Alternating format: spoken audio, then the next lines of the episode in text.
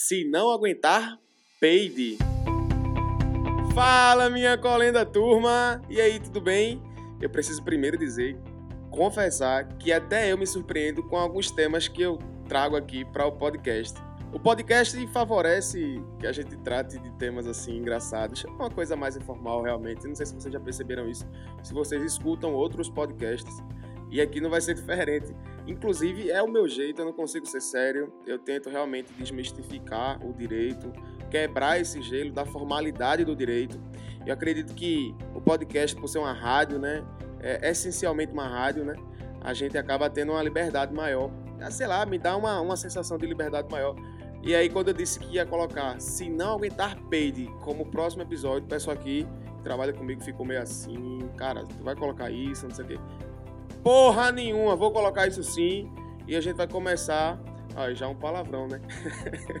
e a gente vai começar a tratar. Mas por que, que eu estou dizendo isso? Eu vou trazer para vocês um exemplo. Recentemente, a Apple, ela anunciou, faz o quê? Uns dois anos, que ela anunciou que ia começar a desenvolver tecnologia de carro autônomo.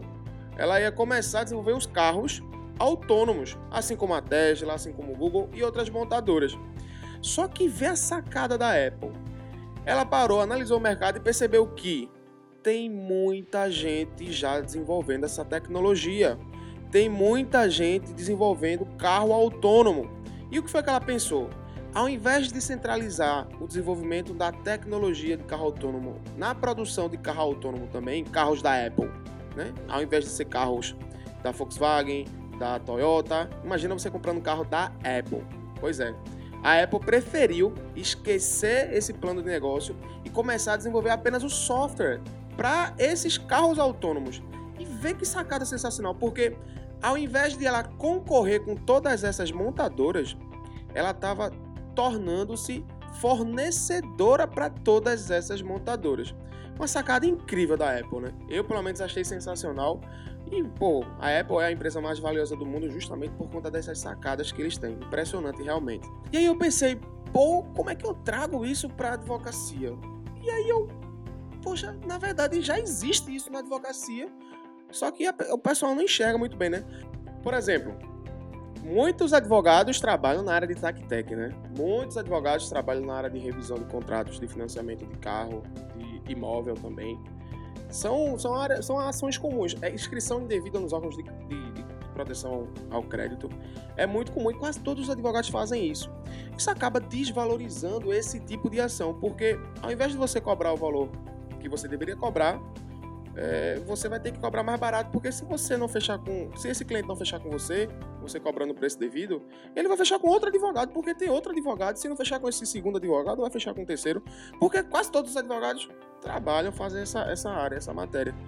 E inovar na advocacia, na sua advocacia, ela é necessária a partir do momento em que você percebe que você pode desenvolver é, outras áreas outras, outras práticas na advocacia com outras ações. Quem dizia isso era um professor meu, de, ele é juiz de direito, e ele estava falando para mim que era preciso você pegar uma área que ninguém advoga aí e começar a advogar.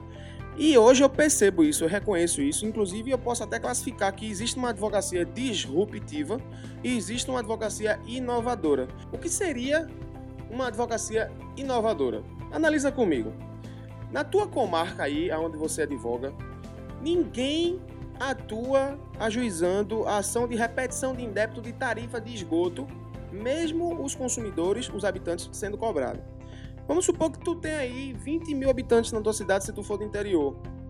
E com certeza desses 20 mil, eu acredito que até 5 mil não são beneficiários de, de esgoto, é, saneamento básico, na verdade. E aí são cobrados mesmo assim. É, e aí, você já pensou, desses 5 mil, se tu conseguir pegar 500 clientes desses, e aí tu vai a juização no juizado, uma ação simples, é, tu vai ter um trabalho bem automatizado, porque tu já vai estar tá craque, tu vai estar tá com o modelo da peça já pronto, tu só vai colocar os dados da, das partes, as datas, os valores, ajuizar e pronto, ganhou, ganhou dinheiro. Outro exemplo de uma advocacia inovadora, você já parou para pensar se você trabalha no litoral, se você advoga numa comarca do litoral, eu advogo no litoral aqui. É, eu poderia pegar, chegar junto aos condomínios que tem aqui na beira da praia e dizer assim, ó, como é que tá a situação de terreno de marinha aí de vocês? É regularizado? Vocês, o condomínio de vocês já é reconhecido tudo direitinho? Ou só, ou só existe a composse? Aí, vamos supor que, que não exista o condomínio, só, só exista a composse realmente. Eu chegar e desenvolver com eles uma campanha, um projeto, para dizer assim: olha, é, eu regularizo a tua situação junto à Secretaria de Patrimônio da União quanto ao terreno de marinha. E se você quiser, a gente pode fechar aí, portanto, enfim, eu digo a ele o que é que eu vou fazer. É aquela prospecção normal, né? Você vai lá e vender o seu peixe para aquele cliente. Vê só, uma coisa inovadora. É, o, que, o que eu quero dizer com isso? Que a advocacia inovadora, ela precisamente não precisa criar uma coisa aí, não. Você pode pegar uma coisa que costumeiramente é feito lá em Caxias do Sul e trazer aqui para Recife. E quanto à advocacia disruptiva, essa aí é bem massa, né? Deixa para falar dela por último, porque isso aí sim seria você criar uma nova tese na advocacia, né? Criar uma nova prática na advocacia. Eu li que faz um mês mais ou menos que lá na Inglaterra, não lembro se foi em Londres, um dos tribunais de lá reconheceu o vínculo empregatício de um motorista do Uber com o Uber. Vê só! Já imaginou isso aqui no Brasil?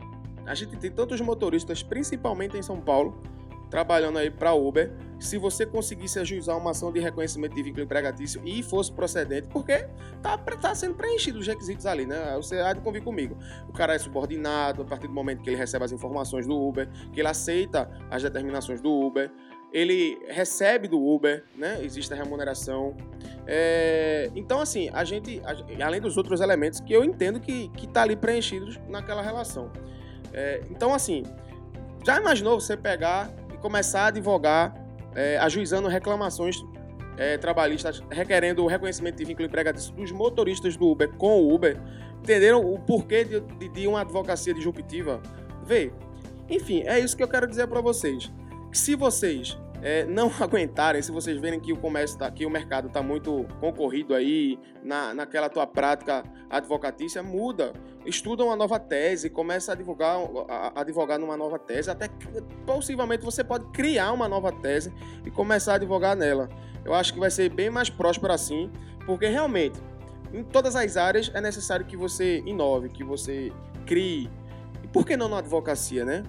O advogado é empreendedor sim, então, o advogado tem que inovar, porque da inovação é que você começa a desenvolver vantagens competitivas para seus concorrentes. Beleza? Então foi essa sacada de hoje, tema bem engraçado e polêmico e tal, mas queria registrar para vocês tanto essa genialidade da Apple como essa, essa necessidade de, dos advogados eles se adaptarem e inovarem para poder continuar na advocacia, senão estão destruídos também. Com certeza daqui a algum tempo vão começar a estudar para concurso público ou então vão, vão ser funcionários de escritório da advocacia para receber bem abaixo do que deveriam receber. Beleza? Pois é, gente. Então, coloca aqui, manda para mim alguma mensagem, manda para mim algum direct lá no Instagram do que você achou do podcast de hoje. Tá sendo muito bom, tá em todas as redes sociais com vocês, lá no Instagram, lá no Facebook, aqui no podcast, no YouTube também. Quarta-feira amanhã tem, amanhã não, depois da manhã tem vídeo novo lá no canal toda quarta. É, procura lá, Tiago Luna. Enfim, em todas as redes sociais, porque dessa forma a gente vai se vendo, vai se ouvindo, vai se falando para fazer de você um advogado de referência. Abraço. Nesse podcast nós tivemos dois insights. Possivelmente você pode criar uma nova tese e começar a advogar nela. Da inovação é que você começa a desenvolver vantagens competitivas para seus concorrentes. Também tivemos uma sacada para um próximo episódio. Posso até classificar que existe uma advocacia disruptiva e existe uma advocacia inovadora. E um palavrão. Porra nenhuma, vou colocar isso sim.